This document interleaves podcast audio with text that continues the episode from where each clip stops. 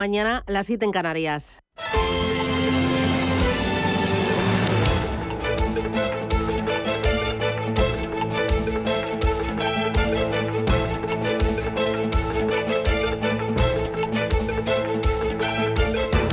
Capital Intereconomía, con Susana Criado.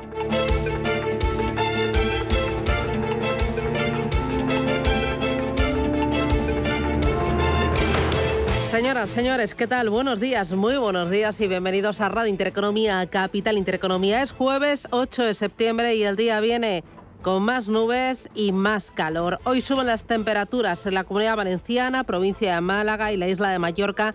Repetiremos máximas de 36 grados a la sombra y en Murcia capital nos podremos ir hasta los 38. Será más alta en otras zonas donde habían bajado estos últimos días, como en Galicia, Extremadura, Madrid y también Castilla y León.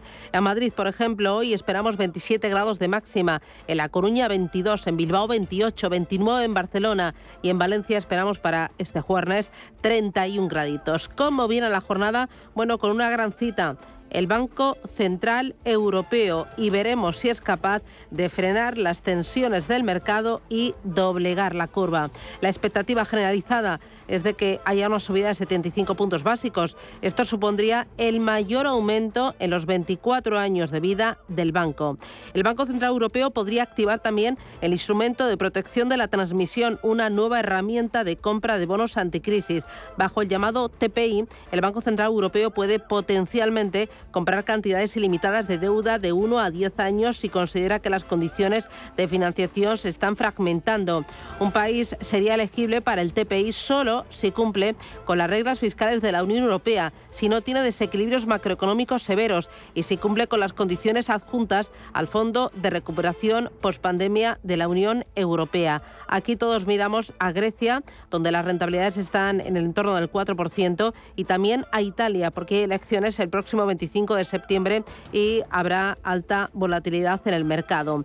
Las bolsas, pues pendientes de esa gran cita, el mercado de la renta fija también, aunque lleva un mes de de, agosto y de septiembre bastante complicado. La deuda europea pierde un 5% desde principios de agosto y estamos viendo cómo repuntan las rentabilidades de los bonos a 10 años.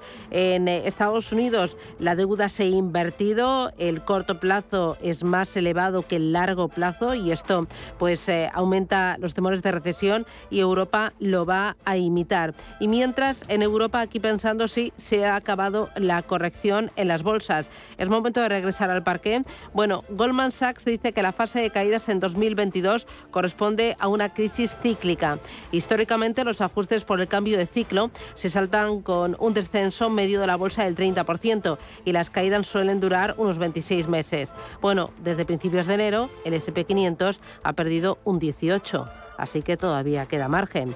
Barclays espera que el índice Eurostock 600 baje a 390 puntos, ahora está en el entorno de los 420 puntos y lo que sí que está pasando es que está saliendo dinero, escapando el dinero de los ETFs de acciones europeas. 7.700 millones de dólares en el último mes y es el sexto mes consecutivo de salidas netas. Hoy tenemos programa especial aquí en Capital Intereconomía, tertulia especial enfocada al Banco Central Europeo, a la inflación, a los bonos, eh, a ver ese programa de, antifragmentación, de compra de, activos.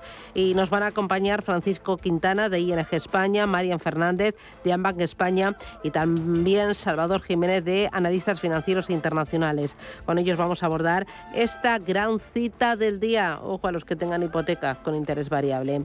Importante también en el tema del gas. Bruselas plantea topes y tasas a las energéticas para frenar los precios. Eh, veremos eh, qué pasa con ello, porque ya España pues, ha puesto algunas medidas sobre la mesa y algunas podrían chocar con lo que plantea Bruselas.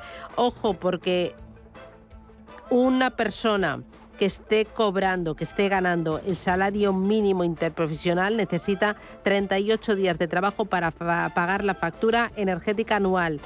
El coste medio anual de la energía ronda los 1.455 euros. Ahí queda, qué dolor. Y mientras, a vueltas con el tope del precio de algunos alimentos, hay un no por parte de la ministra Montero, hay un no por parte de los productores y hay un no también por parte de los distribuidores. Se lo vamos a contar enseguida. Estoy más en Radio Intereconomía. Lo primero, titulares.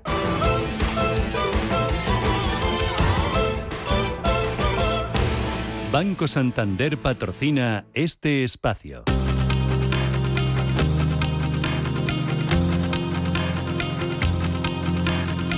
En Radio Intereconomía. Las noticias capitales.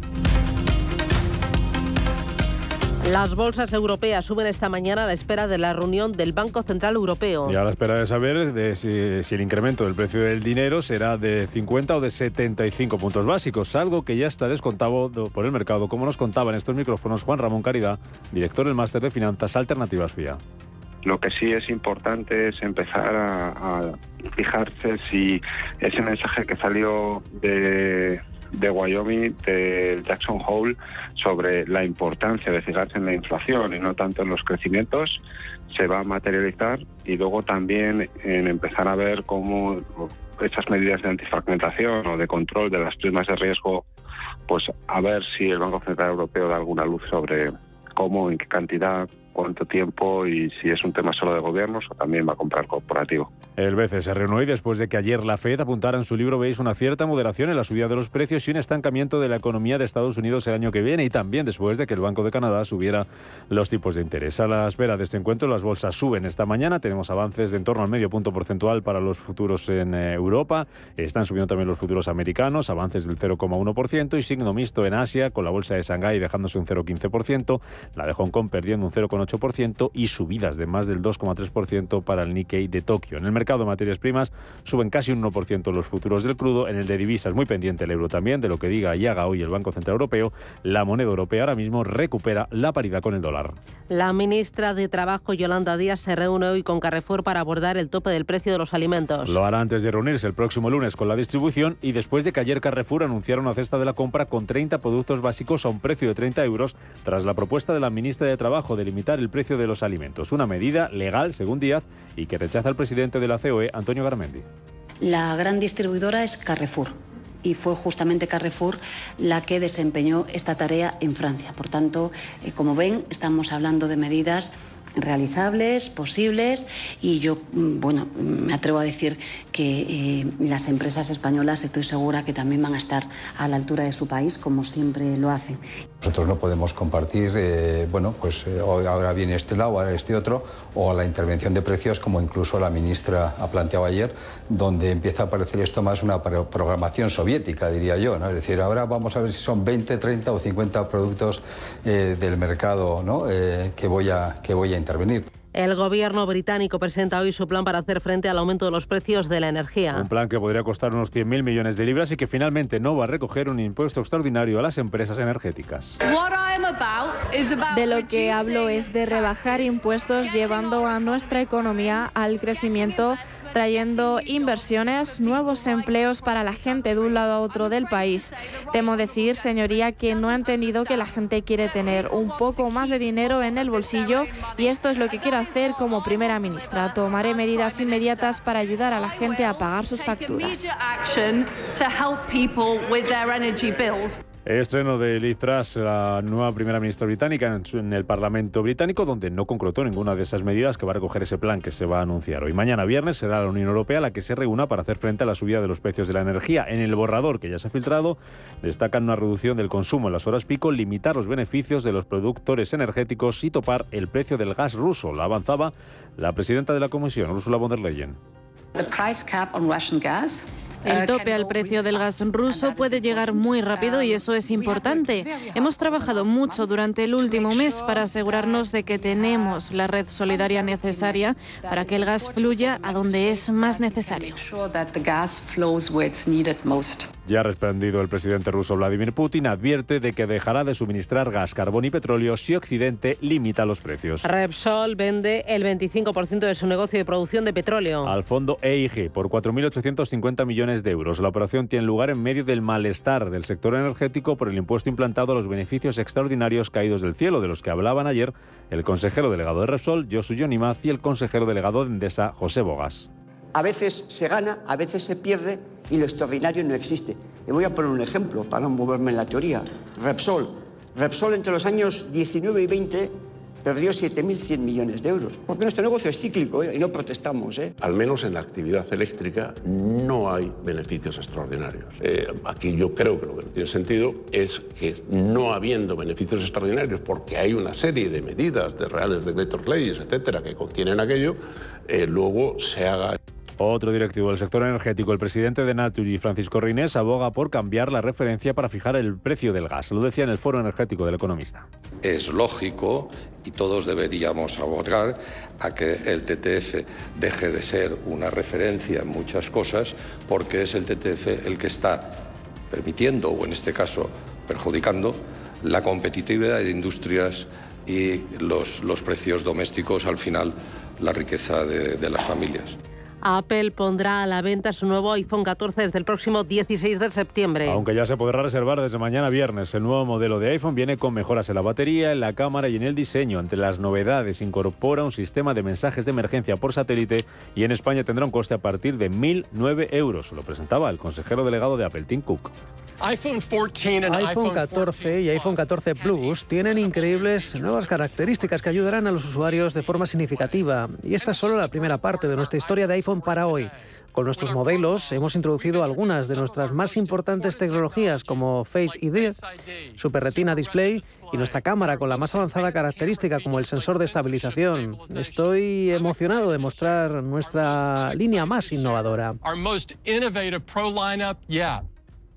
Y el presidente del Consejo General del Poder Judicial y del Tribunal Supremo, Carlos Lesmes, amenaza con dimitir. Si Gobierno y Partido Popular no llegan a un acuerdo sobre la renovación del Consejo solicito pública y solemnemente al presidente del Gobierno de España y al jefe de la oposición, máximos responsables de los partidos políticos con mayor representación parlamentaria, que se reúnan con urgencia y lleguen a un acuerdo que ponga solución definitiva a esta situación insostenible que acabo de describir, de manera que el Consejo General del Poder Judicial sea renovado en las próximas semanas.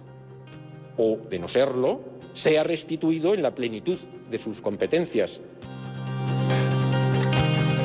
Banco Santander ha patrocinado este espacio.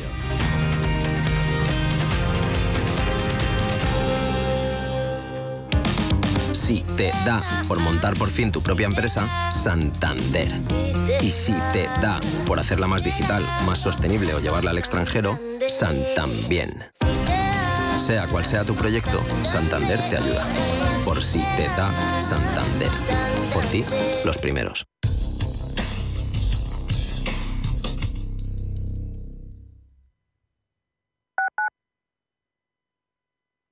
Como gestora líder mundial con más de 150 gestores y 200 analistas, Allianz Bernstein ofrece una amplia gama de productos y soluciones de inversión adaptadas a las necesidades de todo tipo de clientes. Mediante un análisis profundo y de calidad, Allianz Bernstein, comprometida con un planeta más sostenible, invierte en compañías que contribuyen a resultados sociales y medioambientales positivos. Allianz Bernstein, Ahead of Tomorrow. Más información en Allianz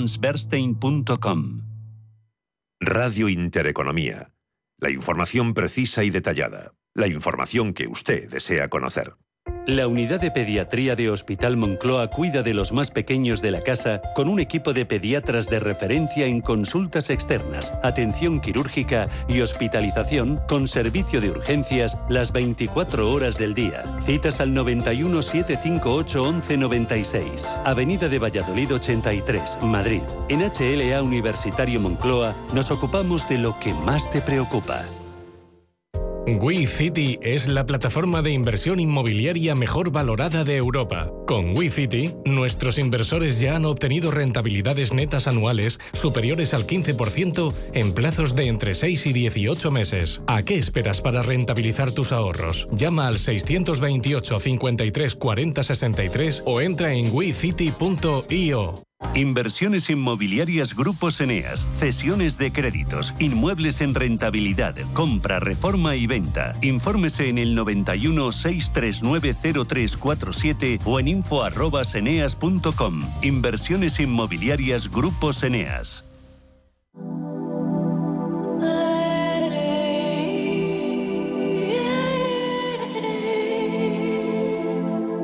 Ruta 42.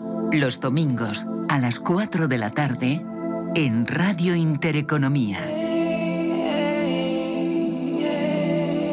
Un viaje infinito por las grandes músicas. Ruta 42. Un programa de Joaquín Martín.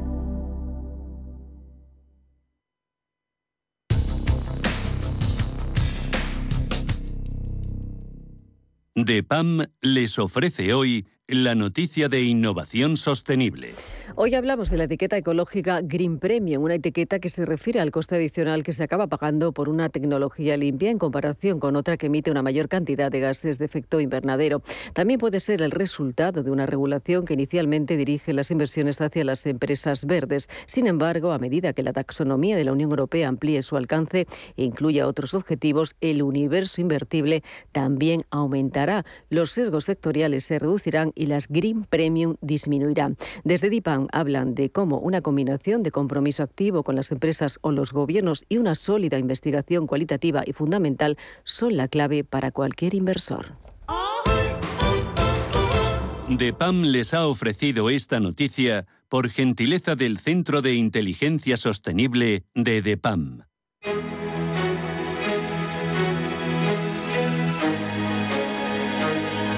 En Radio Intereconomía, la tertulia capital con Susana Criado.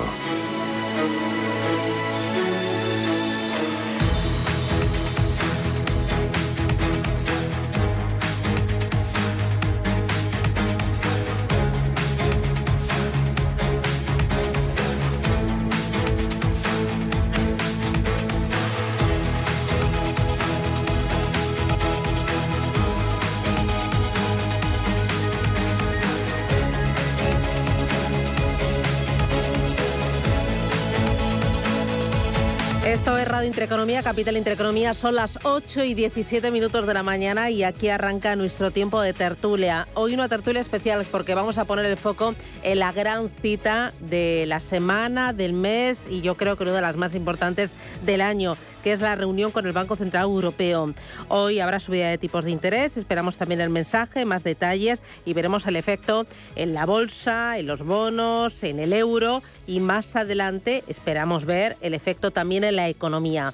¿Quiénes me acompañan en esta jornada de jueves? Marian Fernández. Marian, ¿qué tal? Buenos días. Buenos días. Bienvenida. ¿Qué tal el verano? Muy bien. La verdad es que recién llegada, pero bueno, ya aterrizando con citas como la de hoy. Bueno, me encanta. Marian Fernández es responsable de macro de Ambank España. Me acompaña Francisco Quintana. Francisco, ¿qué tal? Buenos días. Hola, buenos días. ¿Cuánto tiempo sin verte? Un año. Un año.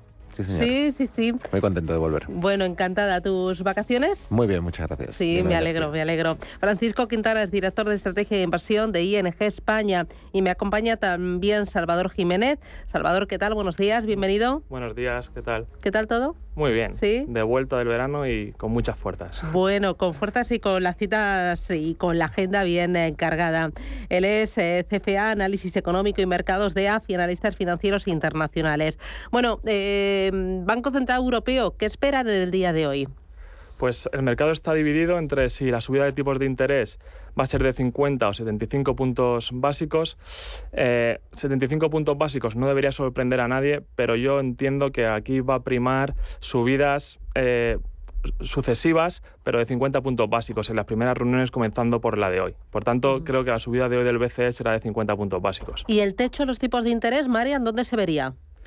Yo creo que todavía estamos lejos de ello, Susana, lamentablemente. Nos queda por delante todo este año de subidas y el año que viene también. Y yo creo que si ahí traemos un poco el mensaje, ya no desde el Banco Central Europeo, sino desde la Reserva Federal, lo que hay que pensar es que los tipos altos y más altos nos van a acompañar tiempo. O sea, que nadie piense en que esto se interrumpe ya después de 50 o de 75 puntos básicos, ni a finales de este año, porque la inflación tiene un poquito más. Ya, ya sé que te asusta y a Me todos. están dando taquicardias, taquicardias Sí. porque tengo hipoteca variable. Muchos. Muchos, muchos la tenemos. Pero yo creo que es mejor contar con ese, con ese mensaje y es eso de continuidad de tipos altos durante más tiempo. Entonces, el techo todavía no lo vemos, pero en general lo que sería un poco la tasa, digamos, terminal hacia la que se debería de aproximar, pues se habla del 2%. Esto no es mágico, es decir, no hay una cifra exacta, pero para la economía europea en torno al 2% debería de ser ya un punto claramente de parada. ¿Y para Estados Unidos? Para Estados Unidos más arriba, ahí estamos hablando de más del 3%, 3, 3,5 podría ser. ¿Y con eh, subida de tipos de interés de 75 también lo esperas tú, Francisco? Nuestros analistas que están con Salvador, 50 puntos básicos. Yo tengo en el estómago la sensación de que vienen 75 cuando miro a los aspectos psicológicos que están mm, involucrados en esta decisión, sobre todo la sensación que veo por todos lados cada vez que habla uno de los miembros del Consejo de Gobierno de que hay una ventana de oportunidad muy reducida, se nos echa la recesión encima y no es lo mismo subir los tipos cuando sabes que viene una recesión que subirlos cuando ya estás en mitad de la recesión. Entonces, en contra de nuestros analistas, yo creo que viene 75. ¿Vosotros? Nosotros también nos sumamos a esa tesis de 75. Sí que es verdad que habrá que ver, efectivamente, si pesa la opinión y el criterio de Lagarde, porque ella es partidaria de 50 puntos básicos.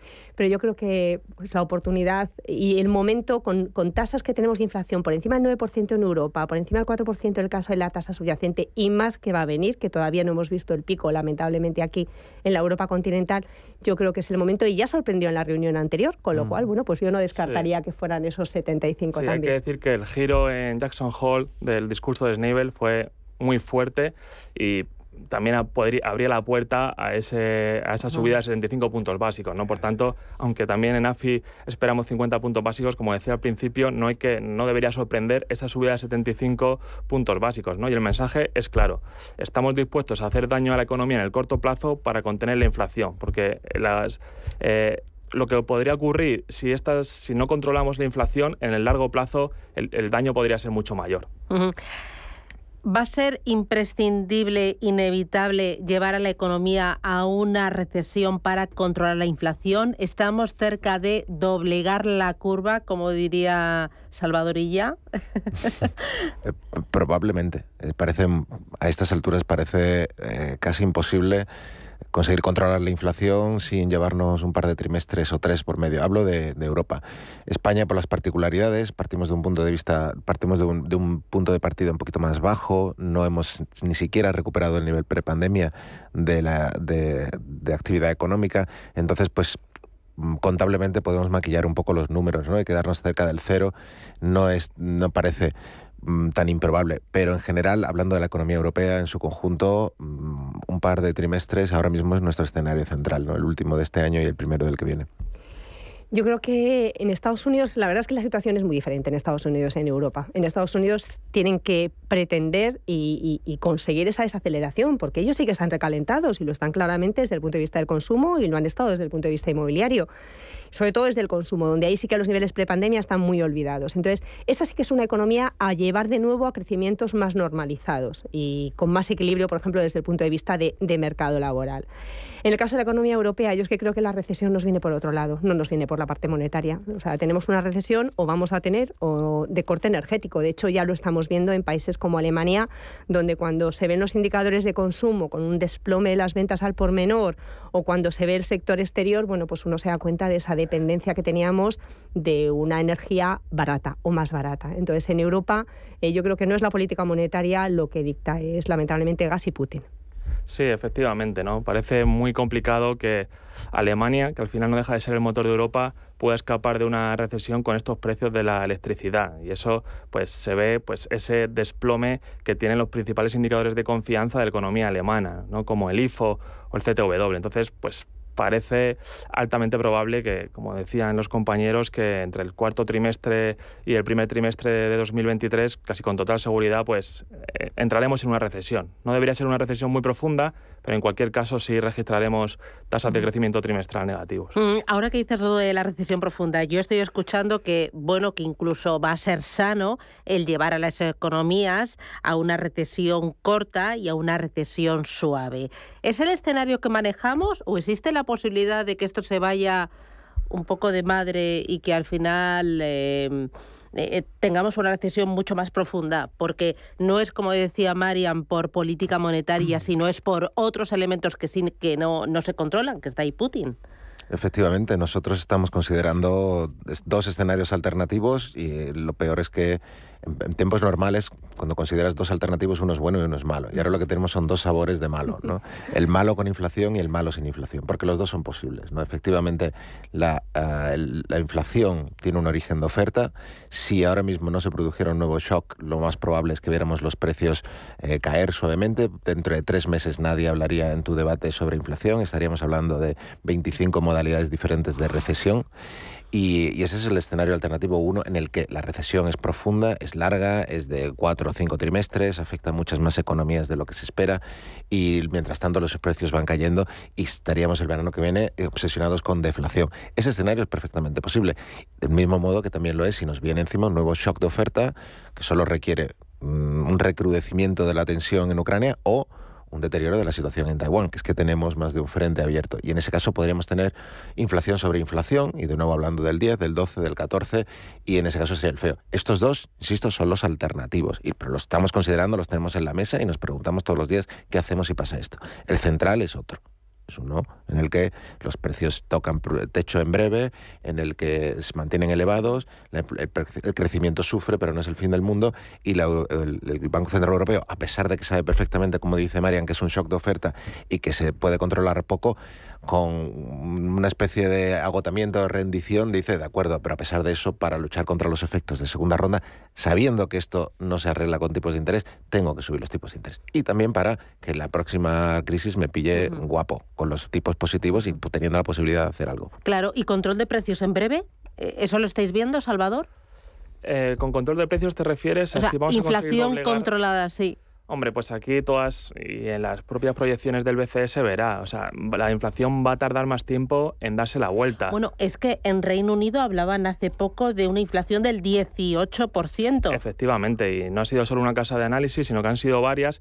Y esto, bueno, estas previsiones de inflación tan elevada, pues, ¿qué ha llevado? Pues ha llevado a un repunte de los tipos de interés a corto plazo en Reino Unido. En apenas un mes han subido entre 125 y 150 puntos básicos. Al final, lo que el mercado está leyendo es hacen falta subidas agresivas para contener una inflación disparada que todos creo que estamos de acuerdo. Empezó con el COVID, pero lo que lo ha disparado a esos niveles ha sido eh, la crisis energética, pero el problema es que al final esa inflación que viene por energía se acaba eh, trasladando al resto de componentes. ¿no? ya vemos pues muchos eh, que los precios se encarecen en alimentos y en otras muchas componentes de la cesta de, la compra, pues que hace que vayamos a tardar más tiempo en volver a, esos niveles objetivos de los bancos centrales. Antes hablábamos de 2023 y ahora ya estaría bien que la inflación llegase al nivel objetivo de los bancos centrales en 2024. Creo que lo firmaríamos todos los que estamos aquí. Ya, ¿tú cómo lo ves el tema de la inflación y la recesión, Marian, desde tu casa? Pues la verdad es que manejamos unos escenarios parecidos a los que aquí se han comentado y en general el central yo creo que pasa por un escenario de, pues, de una recesión eh, suave y limitada en el tiempo. Pero hay que tener mucho cuidado porque este limitado en el tiempo ya hemos aprendido con la inflación y con otras muchas cosas que las cosas cuando... Claro, que no son temporales. Aterrizan que algunas pensamos que son temporales y luego no. efectivamente, ayer precisamente hablando de, de energía hay gente que ve que no solamente este invierno es complicado, sino que podría llegar a serlo incluso el siguiente, es decir, que esta crisis energética pueda acompañarnos más tiempo y eso nos llevaría pues, a un escenario pues, más adverso desde el punto de vista de inflación. El problema ahora es que es muy difícil modelizar, es decir, tenemos aquí una serie de elementos que hace que, por ejemplo, el Bundesbank, cuando ha hecho previsiones sobre cómo le puede afectar la crisis energética, habla de una caída que podría llegar a ser hasta del 6% del PIB. Pero claro, desde el 0 hasta el 6% hay muchos escenarios alternativos. Entonces, yo creo que sobre todo hay que reconocer esa incertidumbre, que es lo que también preside los mercados y preside las bolsas, que tienen que posicionarse incluso de cara al año que viene y realmente no sabemos cuál va a ser el escenario macro para empezar. Pero me quedaría de momento con esa recesión eh, media pero indudablemente con muchos riesgos, tanto desde crecimiento como desde inflación. Bueno, me voy a la primera parada publicitaria. Esto está bonito, ¿eh? está... Eh, me voy, eh, hemos visto efecto en la economía, en la macro, ¿no? Crecimiento e inflación. Ahora vamos a ver cómo se están comportando y cómo podrían reaccionar bonos, renta fija y también el euro.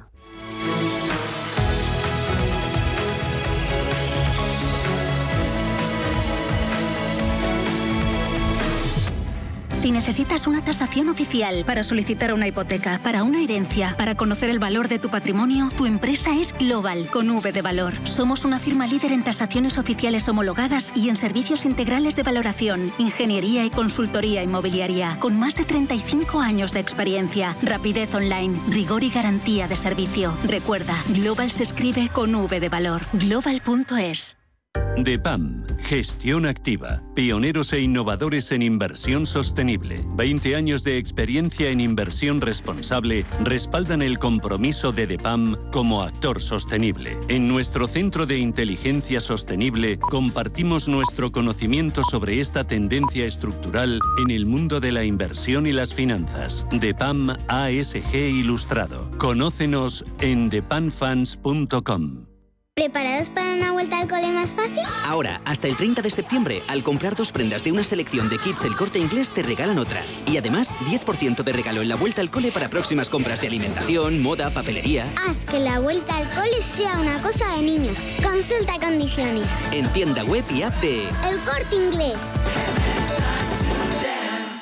¿Te interesan los mercados financieros? ¿Conoces las principales diferencias entre futuros, acciones, CFDs, opciones y otros productos derivados? ¿Buscas información sobre análisis técnico y fundamental o herramientas avanzadas de trading? Descubre en ebroker.es nuestros webinarios y contenidos exclusivos de formación. ebroker.es, reinventando el trading.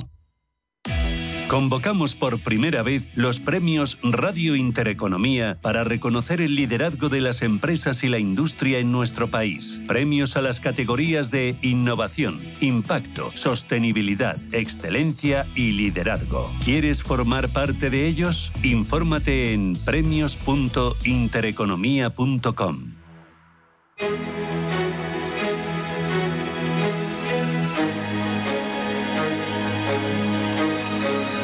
En Intereconomía, la tertulia capital. Hoy tertulia capital en la que ponemos el foco en la gran cita del día, esa reunión del Banco Central Europeo. Lo hacemos con Francisco Quintana de ING España, con Marian Fernández de Ambank España y con Salvador Jiménez de Analistas Financieros Internacionales. Enseguida me voy a ir con eh, esa otra pata del Banco Central Europeo, del que esperamos más detalles más adelante, que es ese programa antifragmentación. Pero antes, eh, me gustaría ver eh, a la bolsa, a los bonos y también al euro. ¿Cómo se están comportando y cómo podrían reaccionar ante esa subida de tipos, Mariam?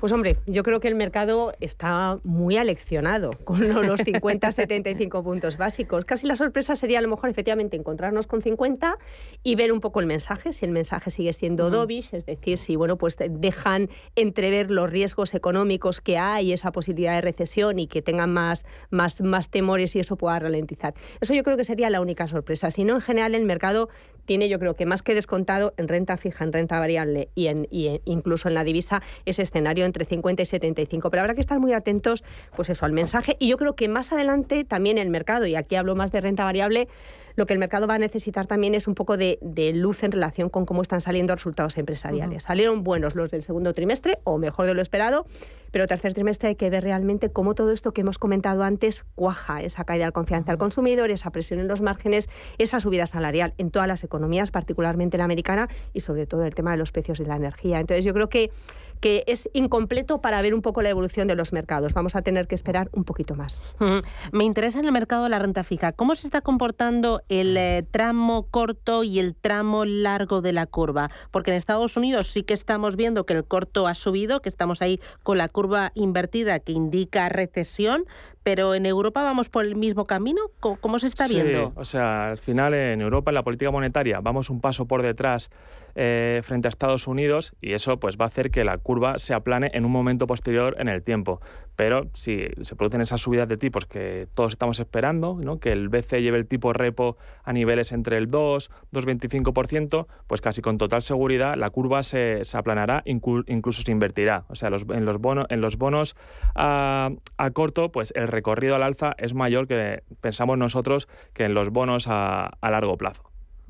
Eh, ¿Vosotros cómo veis el tema de la renta fija? Porque lleva, o sea, este año no se ha visto eh, la caída igual nunca en la historia, ¿no? Espantoso.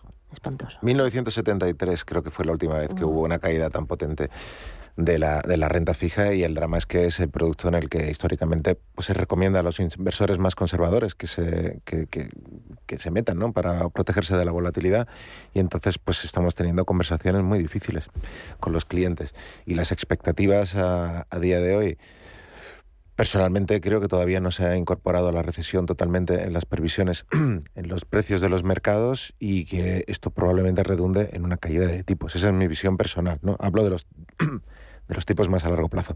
Permíteme una cuña un poco mm, didáctica porque siempre hablamos de esto y no es tan obvio para mm, mucha gente cuando hablamos de inversión de la curva y todo esto, el, tipo, cuando hablamos de tipos de interés a corto plazo, estos vienen determinados por lo que va a hacer el Banco Central Europeo. Cuando hablamos de tipos de interés a largo plazo, estos ya vienen más determinados por la situación macroeconómica. Y una inversión lo que, lo que nos está diciendo es, van a subir los tipos a corto, es decir, esperamos que suban, que haya rock and roll en los bancos centrales y que puede ser que se cargue la economía. Entonces, cuando hablamos de recesión el año que viene, significa que bajarían los tipos. Eso es una inversión de la curva. Si ese es el escenario, que yo creo que vamos en esa dirección, entonces, pues habría esperanza para la renta fija a largo plazo. Lo que pasa es que por, el camino puede haber muchos ajustes. Este mes pasado se supone que ya estábamos en ese proceso de, ajuste, de, estabilidad y hemos vuelto a tener una caída muy fuerte. Lo mejor es invertir en la cartera que te toque y lo que hago yo es intentar mirar lo mínimo. No tengo la menor idea de cómo va mi cartera este año. Ese es el drama en 2022, ¿no? que no ha habido eh, dónde proteger las carteras. O sea, las pérdidas en renta variable han sido muy significativas y como dice Marian, pues vamos a ver cómo salen los resultados del tercer trimestre porque hay, hay recorrido a la baja, o sea, las estimaciones de beneficios no son ahora mismo muy negativas por parte de los inversores, hay recorrido a la baja en renta variable y, en renta fija pues las pérdidas también brutales. Y pues que se dé la vuelta y empezamos a tener... Eh, eh, rentabilidades positivas en renta fija, pues en el corto plazo parece difícil. Bueno, estaba pensando, si lleva razón porque han caído las bolsas, ha caído la renta fija y en la liquidez pierdes un gran pico frente a la inflación. Pero sí que ha habido activos que han funcionado muy bien, porque este año quien ha triunfado ha sido la dispersión. Ha habido sectores, ha habido compañías que, o ha habido eh, algunas materias primas que este año lo han petado, permitirme la expresión, sí, ¿no? Pero al final los activos que lo han hecho bien, materias primas, eh, energía sobre todo, ¿no? Y al final son activos muy volátiles que muchas carteras conservadoras no tienen cabida. Mm. Entonces, es muy difícil que en carteras eh, modelo estándar, por decir, hayan registren rentabilidades positivas en 2022. Voy a llorar, ¿eh? Voy a llorar. Sí, el drama está ahí en los perfiles conservadores, que si coges los índices de renta fija, con la excepción de China o Asia, que son los únicos que tienen rendimiento positivo en este año, pensad ahí que ahí estaba habiendo bajadas de tipos de interés en China, pero el resto coges los índices y el que menos cae cae un 9% y a partir de ahí sigues con la evolución negativa. Dicho lo cual, bueno, por no ser tan negativos y porque llores un poco menos, Susana, yo sí que creo que es momento, no digo que sea el único momento, pero sí que por lo menos a nuestro entender, es uno de los momentos en los que se puede empezar a configurar una cartera de renta fija. Empezando por qué? Pues casi por la corporativa. Con, siendo muy prudentes. ¿eh? Aquí la verdad es que todavía toca cautela, pero empezando incluso, tienes rentabilidades elevadas con nombres con calidad crediticia que no está cuestionada. Entonces, empezaríamos por ahí. La renta fija gubernamental la dejaríamos para un poquito más adelante. Y algo más de Estados Unidos, más que Europa, precisamente porque en Estados Unidos el camino ya, ya está hecho y somos favorables o mm, eh, no, no negativos con, con la divisa. Entonces, yo creo que sí que es un momento, de alguna manera, para con la prudencia que tú antes comentabas, ¿verdad? De, de, cerrar los ojos y de no mirar las, las carteras, pero, pero de empezar a construir una cartera de renta fija. Bueno, última parada publicitaria y ahora vamos con la otra pata eh, de lo que se espera hoy o más adelante, porque no sabemos si hoy van a dar más pistas de ese programa antifragmentación. Eh, ¿Por qué? ¿En qué va a consistir? ¿Se va a tener que aplicar pronto? Porque tenemos elecciones a finales de, mes en Italia y a lo mejor eso dispara mucho lo que es la prima italiana. Eh, no sé si eh, también hay que vigilar a Grecia. Eh, ¿Me podéis contar un poco cómo, por qué? Porque yo no entiendo muy bien esto de retirar estímulos, pero luego pongo otros más estímulos. Esto es sí, pero no. publicidad, me lo contáis.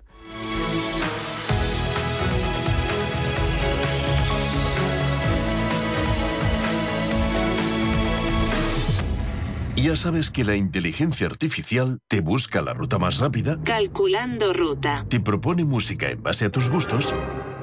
E incluso te aspira a la casa cuando no estás. Pero ¿sabías que ahora también puede recomendarte la mejor inversión? El nuevo asesor digital inteligente de Renta 4 combina la inteligencia artificial con la experiencia de nuestros gestores para crear una cartera de fondos más sólida y personalizada. Entra en r4.com y descúbrelo. Renta 4 Banco. ¿Quieres más? ¿Preparados para una vuelta al cole más fácil? En el corte inglés hasta el 30 de septiembre tendrás 4x3 en las mejores marcas de escritura. Y además 10% de regalo en la vuelta al cole para próximas compras de alimentación, moda, papelería. Haz que la vuelta al cole sea una cosa de niños. Consulta condiciones. En tienda web y app de El corte inglés. Hoy en día, encontrar la herramienta que pueda resistir el paso del tiempo es fundamental en la renta fija. Es por eso que MFS Investment Management adopta un enfoque Active 360. Visite mfs.com barra Active 360. Un oasis en el centro de Madrid. En el bar Royal del Hotel Princesa Plaza de Madrid encontrarás una increíble terraza donde disfrutar de los mejores cócteles en un agradable y refrescante ambiente rodeado de aromática vegetación. Ideal para ir con tu pareja, pasar un buen rato con tus amigos o para ir de afterwork. Consulta el programa especial de música en vivo en princesaplaza.com. Hotel Princesa Plaza Madrid, Princesa 40. En Radio Intereconomía nos adelantamos al futuro con MyEconomy. MyEconomy, una iniciativa que da voz a los nuevos mercados descentralizados. Bitcoin, criptoactivos, metaverso, NFTs. MyEconomy, de lunes a viernes de 3 a 4 de la tarde. MyEconomy, el espacio cripto de Radio Intereconomía.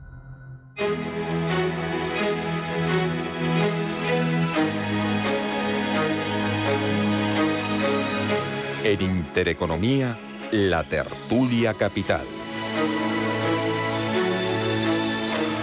Tertulia Capital con Francisco Quintana, Marian Fernández y Salvador Jiménez. Eh, ¿Me podéis explicar qué es esto del TPI, este programa antifragmentación, y si se, va a apretar el botón em, a lo largo de, de, este año? Sí, pues este es un programa que ha puesto en marcha el BCE para en caso de que haya eh, repuntes en los diferenciales periféricos, ¿no? Ahora mismo todos estamos pensando sobre todo en, Italia por causas injustificadas, pues que se pueda poner en marcha este programa para contener ese repunte de los diferenciales. En cualquier caso, eh, hay que tener en cuenta que ya existe una primera barrera de contención para los diferenciales periféricos, que son las reinversiones del programa que se puso en marcha para la pandemia.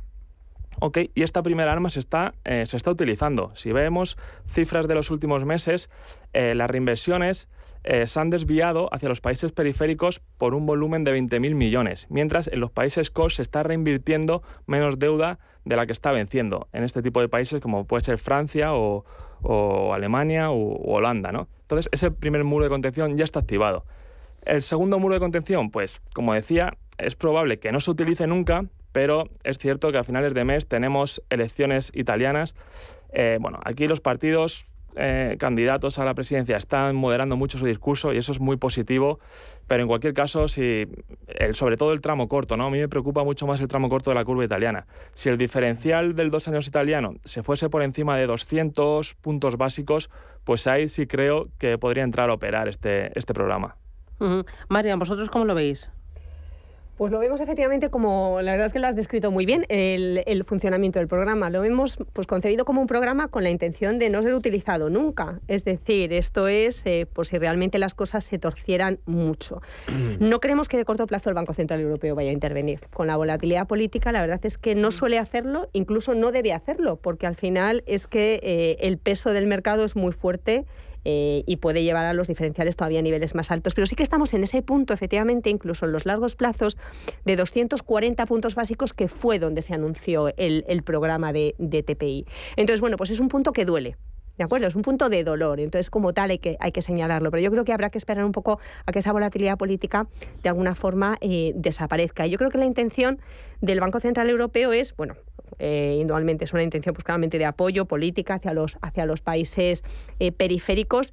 Y lo que ellos arguyen es que, eh, argumentan es que eh, realmente es un mecanismo de transmisión de política monetaria, porque en ningún sentido tiene que tú tengas los tipos en el 0,5% y que haya economías que lo tengan en el 3%. Esa no es una transmisión adecuada o no homogénea, reconociendo la heterogeneidad de la zona euro. Pero eso, lo que creemos es que es un programa para no utilizar, pero que de alguna forma es una salvaguarda que da cierta tranquilidad al mercado pero no exenta de volatilidad política. Pero entiendo que todavía falta por saber qué tipo de deuda va a comprar, si va a comprar solo deuda de gobierno, va a comprar eh, también deuda corporativa, eh, los plazos, durante cuánto tiempo, ¿no? que es como un anuncio, pero la letra pequeña no se conoce. Bueno, han adelantado algo. Ya en la reunión de julio publicaron eh, algún detalle y hablan que el foco va a estar en deuda de gobiernos menor a 10 años. Y, pero Inmediatamente, en cuanto se cierra una puerta, la abren en el siguiente párrafo y dicen, pero si hay que comprar deuda corporativa, la compramos. Y si hay que comprar lo que haya que comprar, lo compramos. ¿no? Entonces yo lo que veo es que estamos ante un Banco Central Europeo que ha aprendido mucho por el camino, que sabe que cada vez que se ha limitado, que ha puesto números, que ha puesto fronteras, digamos, a sus ámbitos de actuación, pues le ha supuesto un problema más tarde, le ha supuesto problemas legales, le ha supuesto tener que enfrentarse a, a tribunales constitucionales en Alemania, aquí y allá y, que, sabe que se opera mucho mejor con flexibilidad. Entonces están en un nivel de laxitud en el vocabulario que no habíamos visto nunca y es, extremadamente amplio. Como muy bien decía Marian, el objetivo es que no se derrompa la política monetaria, que no tenga yo aquí pues un elemento externo que me impida que lo que yo estoy haciendo funcione. Pero ese es el nivel de detalle, no hablan de más. Y dice un nivel cuando hay algún tipo de obstrucción injustificada y no existe, por supuesto, ninguna definición de lo que es justificado o lo que no es justificado.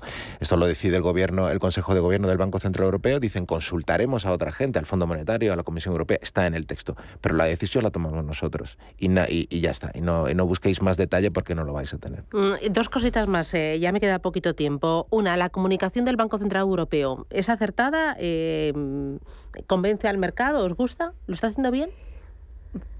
Yo creo que no siempre es mejorable. Es, mejorable. De acuerdo. Y yo creo que ahí Eres políticamente correcta. Sí. Eh, yo creo que ahí ha habido muchas idas y vueltas y muchas correcciones. Es decir, en ocasiones pues ha salido Lagarde en una rueda de prensa y la semana siguiente el resto de miembros han tenido que reconducir un poco el mensaje. Lo vimos, por ejemplo, con el tema de los periféricos. Eh, pues justo yo creo que al principio también un poco del mandato por mm, no, no echarle toda la culpa, yo creo que es que la situación también es muy compleja, es decir, o sea, ser banquero central, y antes lo comentábamos, mm. pues en, el espacio de publicidad, ser banquero central cada vez es una labor más difícil, o sea, esto ya no va de subidas de 25, 25 puntos básicos o bajadas de 25, 25, mm, va de programas extraordinarios, política cuantitativa, complicado. Sí, yo creo que en algún momento se han podido equivocar, ¿no? Y hemos visto incluso pues, cuando se puso en marcha el programa de compras de bonos para la pandemia, fue a las dos semanas de la reunión, ¿no? Pero bueno, yo creo que están aprendiendo. Y por ejemplo, pues vimos ¿no? en la última reunión cómo el detalle del TPI se dio a posteriori. Eh, una vez terminó la reunión, con el objetivo de evitar preguntas que pudiesen llevar a Lagar a, a, rincones que no quería situarse. ¿no? Como dice Marian, es una situación muy complicada. Y luego otra cosa, el euro. Eh, ¿Qué esperáis del euro? ¿Cómo estáis viendo esa debilidad del euro? Porque es un elemento altamente inflacionista, un euro tan, tan bajo, ¿no? Sin duda. A ver, el, euro, eh, en particular para la reunión de hoy, lo que está esperando nuestro equipo de analistas es Creemos que van a subir un 50, por, solo 50 puntos básicos porque se, porque se van a asustar al final los miembros del Consejo de Gobierno, pero el mercado está esperando un 75, por lo tanto tenemos batacazo a las 3 de la tarde. Que a mí me parece afinar mucho. Eso, es, eso es la opinión de, mis compañeros, de nuestros analistas. Más a largo plazo, el euro ahora mismo tiene tres motores. Uno es el diferencial de tipo de interés, que fue el principal, el principal motor, digamos, de, que explica la evolución del euro. El hecho de que si en Estados Unidos van a subir 5 puntos y aquí solo uno, pues me llevo mi, mi dinero a Estados Unidos y por lo tanto el euro se debilita. Pero ese ha dejado de funcionar, porque ese diferencial se mide principalmente, por lo menos el que yo miro, el diferencial entre los tipos de interés a dos años, se ha cerrado un poco en el último mes. entonces debería haber eh, levantado cabeza un poquito el euro y no ha sido el caso. Entonces está claro que ahora ese motor ha dejado de funcionar y son otros dos motores los que están funcionando, que son el de la recesión y el de la energía. Entonces, un país, o sea, una región cuya, que, se, que esperas que el año que viene esté en una recesión, no levanta cabeza su moneda. Y, una región que esperas que se vaya a gastar la mitad de su presupuesto en energía, tampoco levanta cabeza. Muy bien. Pues Francisco Quintana, Marian Fernández, Salvador Jiménez, ING España, AMBAC España y analistas financieros internacionales. Un placer, he disfrutado mucho, me lo he pasado pipa, eh, he aprendido también mucho. Ya veremos qué decide el Banco Central Europeo y hoy no os pregunto dónde coméis ni con quién coméis, porque sé que coméis con Lagar y enfrente del ordenador, algo rápido. Así que ánimo y feliz día. Muchas gracias. Un abrazo por el jueves. Adiós.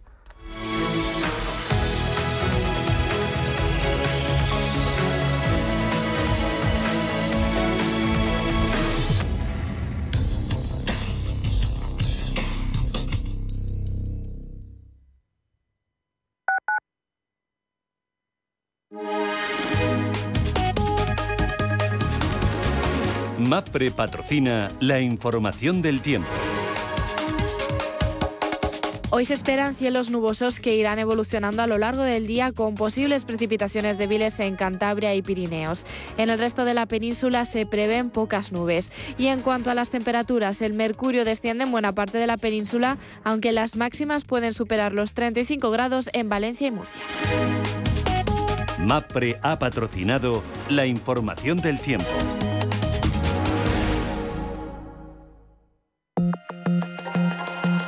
La dirección de Radio Intereconomía no se responsabiliza ni comparte necesariamente las opiniones y consejos de sus colaboradores o las realizadas por terceros ajenos a este programa. Las noches de lunes a jueves en Radio Intereconomía te convocamos a Disidencia Deportiva, un programa diferente, influyente, apasionante, disidente y deportivo. Disidencia Deportiva, de lunes a jueves a las 11 de la noche, tu tertulia de deportes en Radio Intereconomía.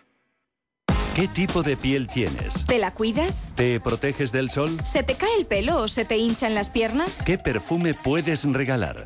Deja de buscar en internet respuestas confusas porque ahora en Belleza Capital estarás enterado de todo esto y mucho más. Los sábados de 11 a 12 de la mañana en Radio Intereconomía con Katia Rocha. Cada sábado, en Rienda Suelta, te contamos todo lo que se cuece en el panorama ecuestre. Deporte, actualidad, ocio, cultura, tradición, salud y mucho más. De 2 a 3 de la tarde, todos los sábados, en Radio Intereconomía, galopamos en las ondas con Rienda Suelta.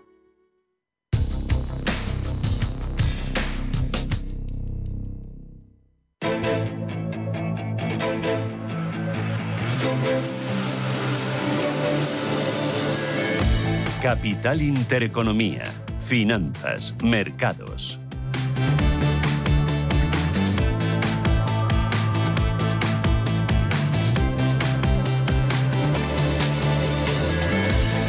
Ocho minutos, llegamos a las nueve de la mañana. Ángeles Lozano, preapertura, los futuros, ¿qué te dicen? Buenos días de nuevo. Muy buenos días. Eh, pues de momento nos saludan eh, con signo positivo. Arriba el futuro del selectivo español, un 0,45%, con todas las miradas puestas en la reunión del BCE y en lo que se espera que sea una histórica subida de tipos de interés. La mayor parte de las apuestas hablan de 75 puntos básicos de golpe, el triple de lo habitual. De desde el 0,50 hasta el 1,25. Es eh, difícil el equilibrio entre inflación y crecimiento y eso obliga al Banco Central Europeo a ser muy cuidadoso en sus decisiones. Por lo tanto, veremos qué es lo que nos cuenta Christine Lagarde en la rueda de prensa que comenzará a las dos y media de la tarde. Además eh, de eso, vamos a conocer índice de precios de vivienda del segundo trimestre en nuestro país.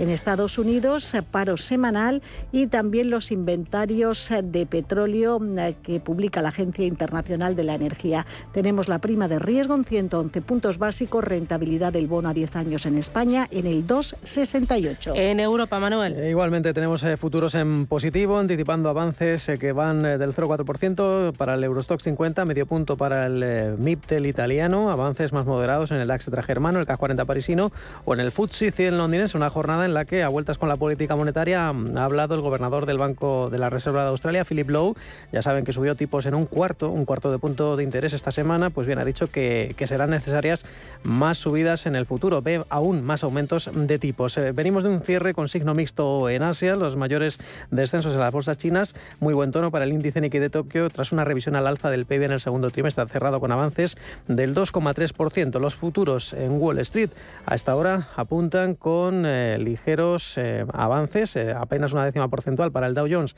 y para el SP500 en las materias primas, más de lo mismo, es decir, ligera subida en el precio del West Texas, el crudo ligero de Estados Unidos, 82,44 dólares, el crudo Bren, el barril negociado en Europa, en los 88,4 dólares. Y finalmente, las divisas tenemos al euro, que sigue sufriendo frente al dólar por debajo de la paridad, 0,9995 centavos de dólar. Glenn Chapman es director de estrategia de renta variable y crédito de Banco Sabadell. Glenn, ¿qué tal? Buenos días, bienvenido. Buenos días. ¿Y cómo se están comportando las bolsas, los bonos y el euro ante esa gran cita del día del Banco Central Europeo? Bueno, pues parece que ya se había descontado muchísimo, ¿no? Ya con todos los comentarios eh, cada vez han ido aumentando más las probabilidades de una subida de 75 puntos básicos en, eh, por parte del Banco Central Europeo y esto pues un poco es lo que lo que a pesar de todas las noticias negativas, ¿no? los comentarios negativos de nuevas amenazas por parte de Rusia, pues favorecen un poco ese rebote de los mercados, ¿no? En el sentido en que todo esto pues ya venía recogiéndose mucho. Dicho esto, es, es un rebote, ¿eh? la tendencia sigue siendo bastante incierta, sigue habiendo bastante presión en los mercados. ¿Y cuánto más puede prolongar esa presión? ¿Cuánto margen de caída añadido hay en bolsa y en bonos también? Bueno, pues es muy difícil, eh, eso es muy difícil decirlo, porque efectivamente yo creo que lo que lo que ha ocurrido eh, desde el 15 de agosto es eh, el mercado se ha dado cuenta que a pesar de, independientemente de que haya una ralentización económica, los bancos centrales van a tener que seguir subiendo tipos y, digamos que cualquier apoyo vendrá más por el lado fiscal. Y luego por el en Europa en concreto la crisis energética pues es un es una cosa nueva no entonces tampoco es muy difícil valorar exactamente cuál va a ser el impacto no cuál va a ser el impacto si va a haber racionamiento en qué medida y cómo y cómo impactará esto ¿Cómo estás viendo el comportamiento del petróleo? Se ha descolgado de los 90 dólares, se cae a mínimos de febrero y lleva en pocos días un 6-8% de caída. ¿Cuánto más puede bajar y es por la recesión?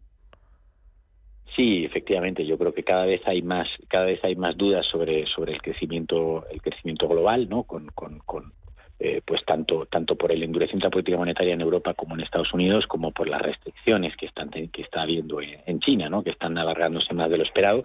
Y luego también hay otro factor y es que el boicot un poco al crudo ruso tampoco está funcionando. O sea eh, es verdad que el, crudo ruso no llega a Europa pero sí que está llegando a, países emergentes que contribuye a reducir su demanda por, de, por otro lado ¿no? Mm, muy bien, pues Glenn Chapman, director de estrategia de renta variable y crédito de Banco Sabadell.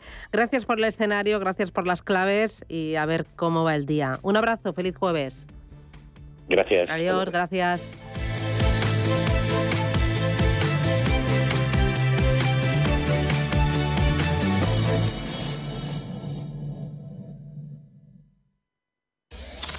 Radio Intereconomía. Eres lo que escuchas.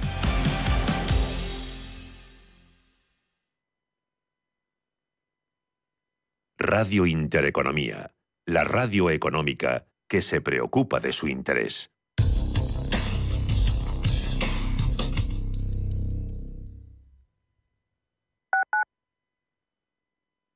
¿Vendes tu casa en Madrid Capital?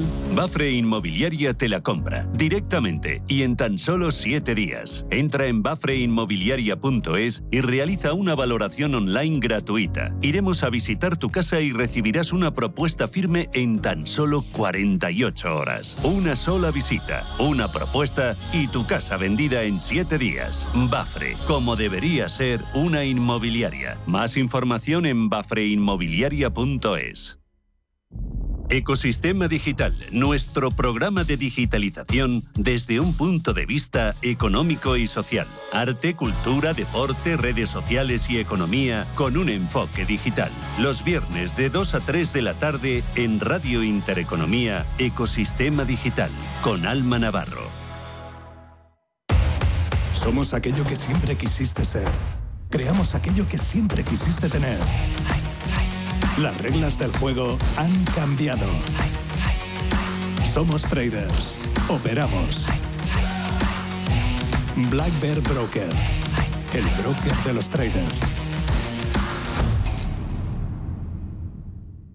En estos momentos estamos construyendo un Madrid para vivir mejor, para compartir más. Así que muchas gracias por vuestra paciencia y comprensión. Gracias por esperar al Madrid que viene. Infórmate sobre las obras en marcha en la ciudad y sus incidencias en www.elmadridqueviene.es. Ayuntamiento de Madrid. Radio Intereconomía. ¿Necesitas valorar tu empresa para vender, financiar o potenciar tu negocio con un equipo de probada experiencia? De forma cercana y profesional, Arvalia comparte contigo todos los aspectos clave del proceso, realizando una valoración objetiva, de calidad y totalmente confidencial. Si quieres añadir valor a tu compañía, Arvalia, contáctanos en arvalia.es.